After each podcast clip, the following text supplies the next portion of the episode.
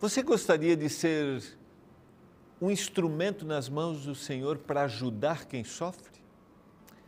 Hoje nós vamos estudar o capítulo 22 de Jó e vamos ver o que não deveríamos fazer se queremos ajudar alguém que sofre.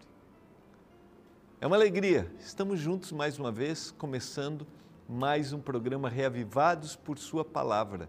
Estamos estudando o livro de Jó Lembrando a você que o pastor Ronaldo é o apresentador desse programa, logo ele vai estar de volta, ele que está no período de recuperação. Enquanto isso, obrigado por sua companhia. Eu tenho o privilégio de estar junto com você nesses momentos de reflexão. Você deseja conhecer mais da palavra? Leia a Bíblia, leia a Bíblia atentamente. Sempre eu gosto de considerar isso a gente nunca deveria ler a Bíblia apressadamente, porque os detalhes, as frases, uma expressão que é usada é importante para a gente entender qual era a intenção do autor bíblico ao fazer aquele relato. Por isso, leia a Bíblia. Outra forma que a gente tem de entender a Bíblia é estudarmos o texto bíblico, estudarmos assuntos. Por isso, aqui na TV Novo Tempo, nós produzimos guias de estudos de temas bíblicos, de temas familiares, relacionais. E esse, quero te oferecer, é o nosso novo guia de estudos. É o guia sobre educação de filhos, pais preparados. E os filhos terão, revelarão no seu caráter profundidade. Se você quer conhecer princípios, princípios bíblicos para a educação de filhos, está aqui o nosso guia, que é colocado à sua disposição. Lembrando que o nosso guia é gratuito, porque tem um patrocínio dos Anjos da Esperança. Você pode acessar o nosso site, você pode mandar mensagem para o WhatsApp, ou você pode ligar no horário comercial. Lembrando, no WhatsApp você vai receber um link, daí você preenche, tá? Você só escreve lá, quero receber. Aí você vai receber o linkzinho, clicou, é bem simples. No site, você vai clicar em cima do guia de estudos e aí vão ter ali cinco passos. São simples para preencher. Você pode escolher também o PDF ou o físico, do jeito que você quiser. Ou daí você pode ligar no horário comercial.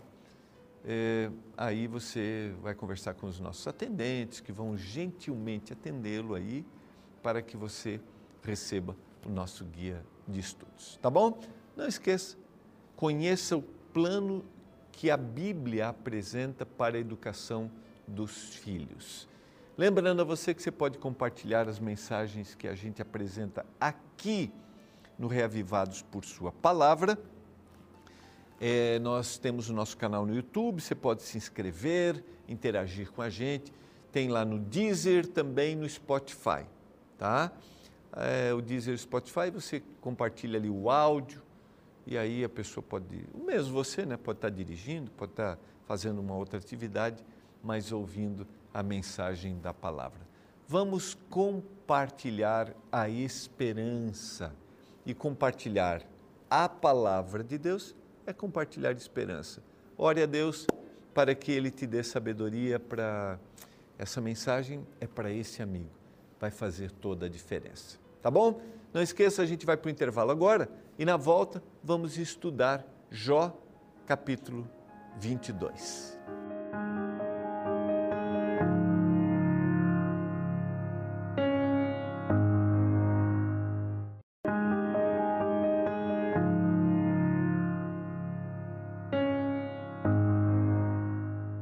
Estamos de volta, você está acompanhando o programa Reavivados por Sua Palavra. Estamos juntos estudando. Chegamos hoje ao capítulo 22 do livro de Jó.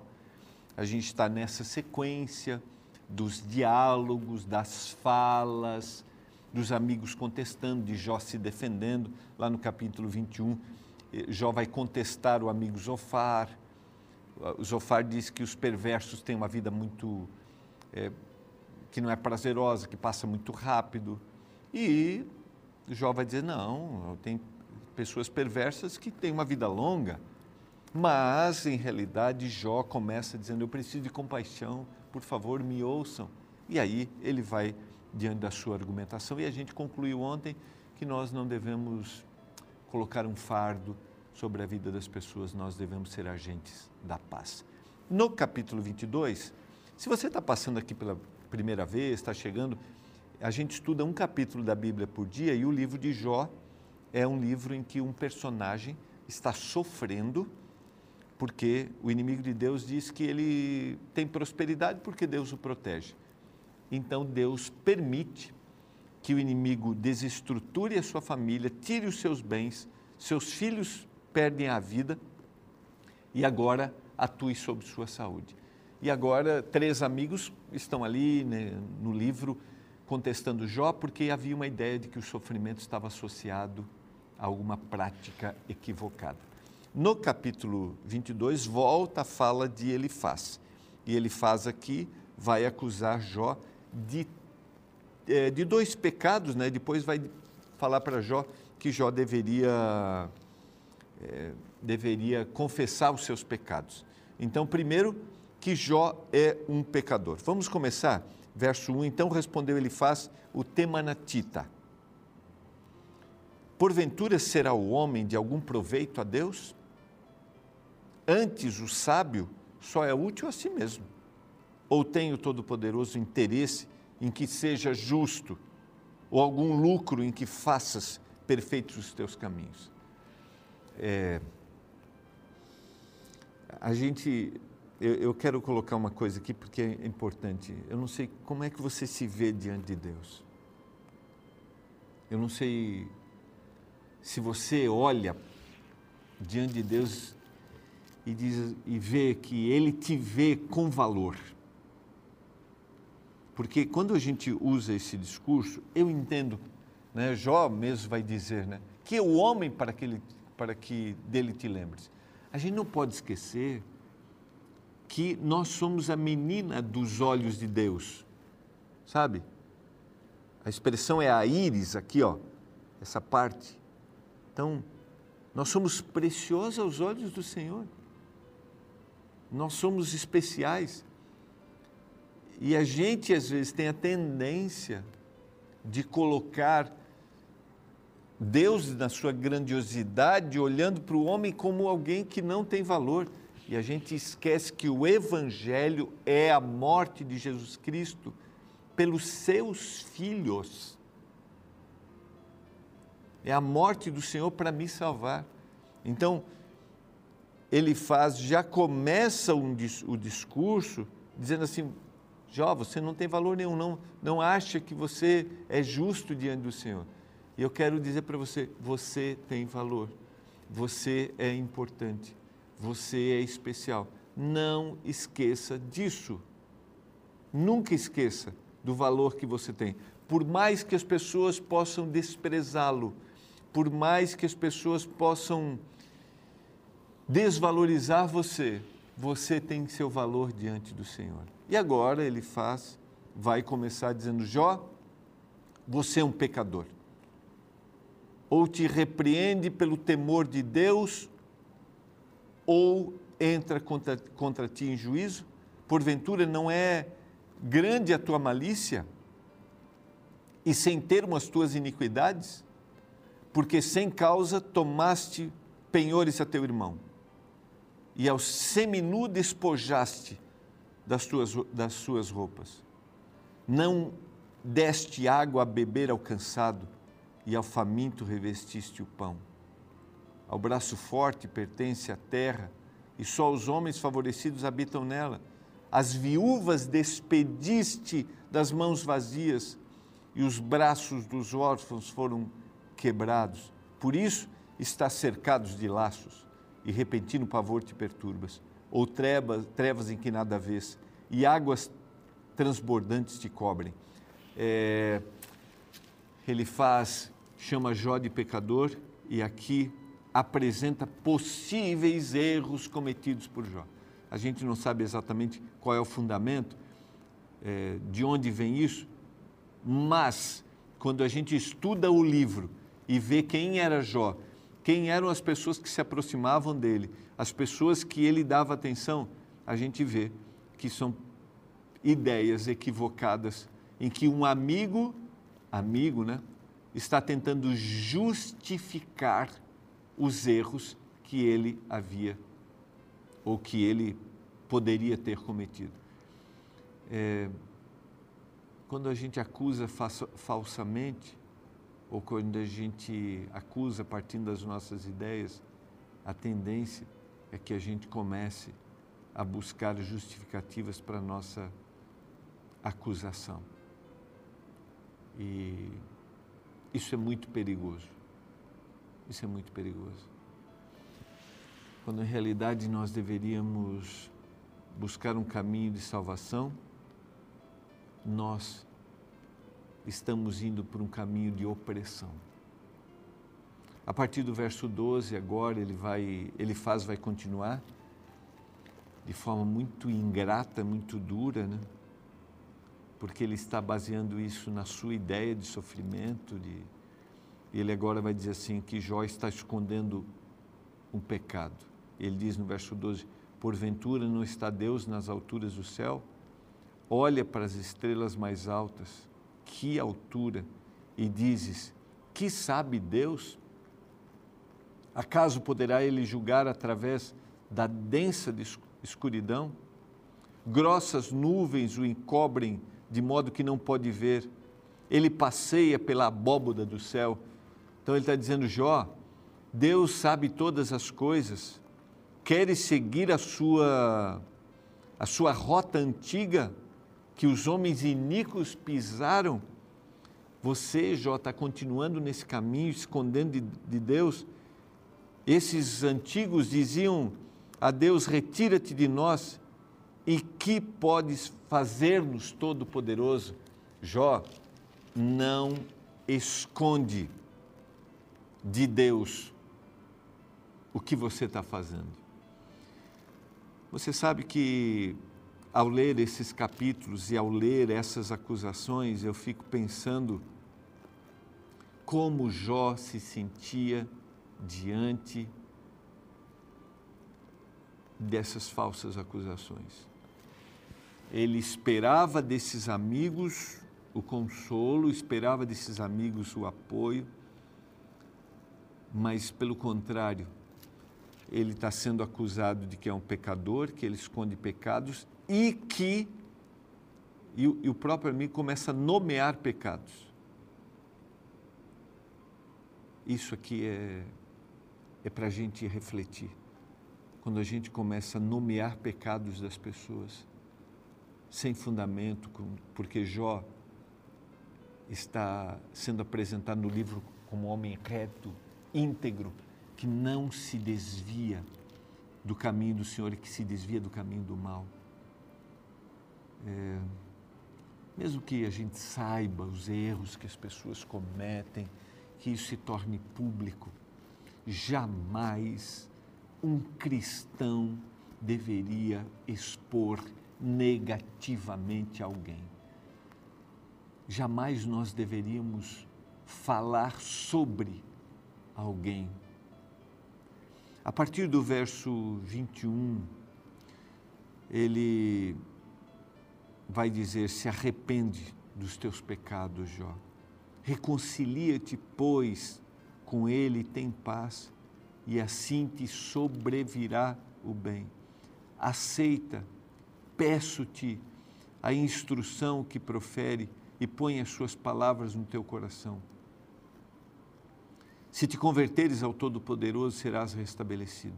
Se afastares a injustiça da tua tenda e deitares ao pó o teu ouro, o ouro de Ofir entre pedras do ribeiro. Então o Todo-Poderoso será o teu ouro e a tua prata escolhida. Você vai se deleitar no Todo-Poderoso e levantarás o rosto para Deus. Orarás a Ele e Ele te ouvirá e pagarás os teus votos. Se estes descem, então dirás para cima: Deus salvará o humilde e livrará até o que não é inocente. Sim, será libertado graças à pureza das tuas mãos. Jó, você é um pecador.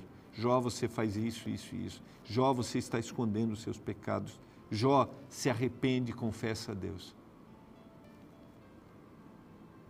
Aparentemente um bom discurso, um discurso com boas intenções, mas é um discurso que não acolhe porque ele não tem fundamento, porque Jó era um homem reto e íntegro e a gente não pode esquecer que os amigos conheciam a Jó. A pergunta que eu quero fazer para você hoje é: você gostaria de ajudar quem sofre? Ontem a gente falou, né, que a gente não coloque um fardo sobre a vida das pessoas maior, que a gente alivie o fardo. Hoje a pergunta é: você gostaria de aliviar, de ajudar quem está sofrendo? O Senhor te chama para isso, chama a mim para isso. Então quero te dar algumas sugestões, se você deseja. E as sugestões não estão baseadas nas intenções daquilo que fez, ele faz. Não é através da acusação, não é através da exposição que a gente ajuda alguém. Não.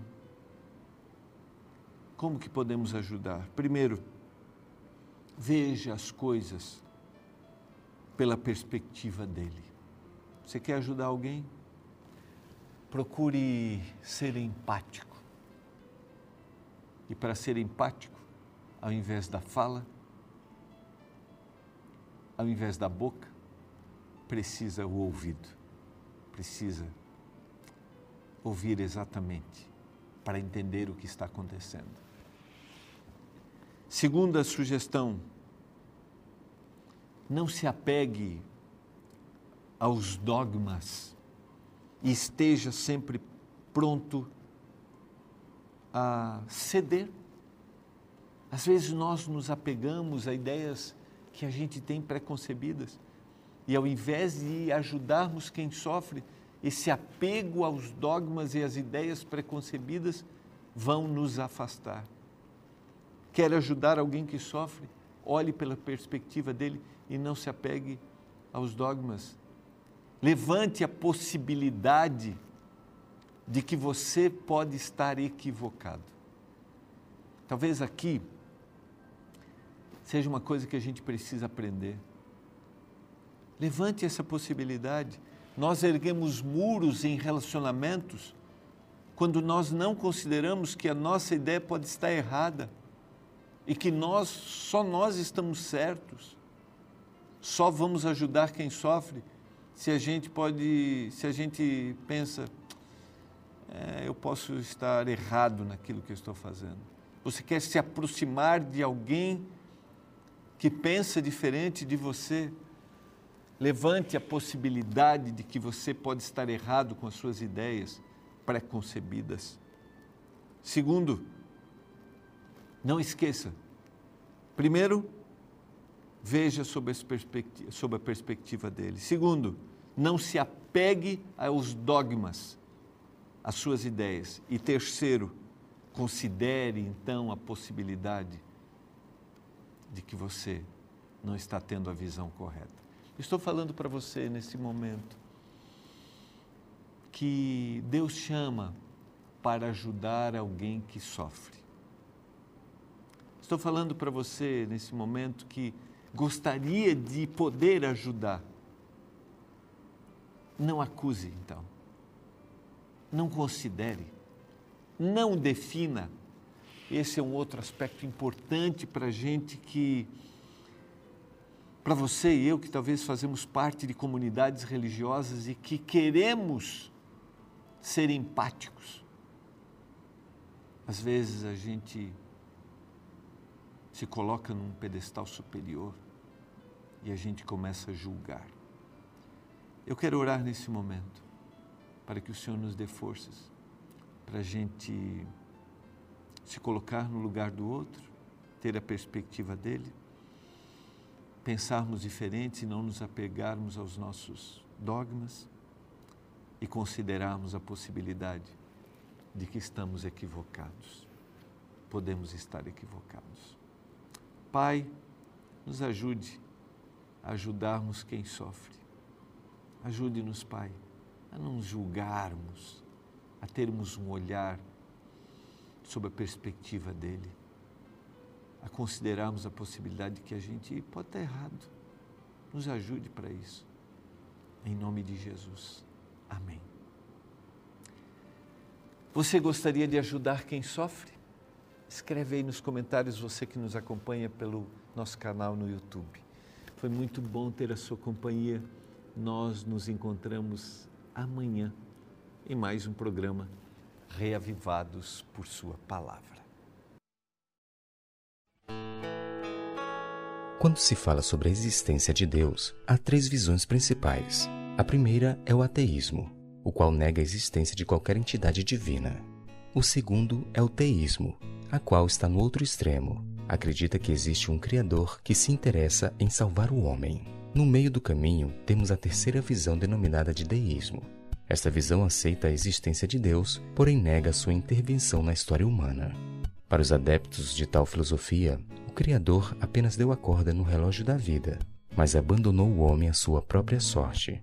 A partir dessa perspectiva, cria-se a imagem de um Deus distante e indiferente ao nosso sofrimento. Por incrível que pareça, esta última perspectiva tem crescido nos meios religiosos. Muitos cristãos até acreditam na existência de Deus como arquiteto, mas não enxergam como um amigo pessoal que se interessa pelos detalhes da vida humana. No capítulo 22 do livro de Jó, o personagem ele faz, além de acusar a Jó de impiedade, apresenta Deus de uma perspectiva deísta. Nos versos 2 e 12, ele declara: Porventura será o homem de algum proveito a Deus? Porventura não está Deus nas alturas do céu? Olha para as estrelas mais altas. Que altura! Por detrás da fala de Elifaz está o pensamento de que Deus era muito ocupado para se preocupar com os detalhes da vida dos seres humanos ele descreve um Deus distante e indiferente. Porém, quando olhamos todo o livro de Jó, percebemos que ele faz estava errado. Se ele soubesse o que se passava nos bastidores, jamais afirmaria tal coisa. Deus não apenas se importava com Jó, ele acompanhava sua vida, sabia seu nome, conhecia seu endereço e agia diretamente evitando que as provações fossem além de suas forças. Deus não era um ser distante, mas um amigo próximo. Apesar de todo o universo para cuidar, ele ainda tinha tempo para observar o dia a dia de seu servo. Sabe, o Deus de Jó é o mesmo Deus que ainda hoje observa sua vida. Então tenha hoje a certeza de que existe um Deus no céu que te conhece. Ele sabe a sua história, ele conhece o seu endereço, ele sabe os detalhes de sua vida.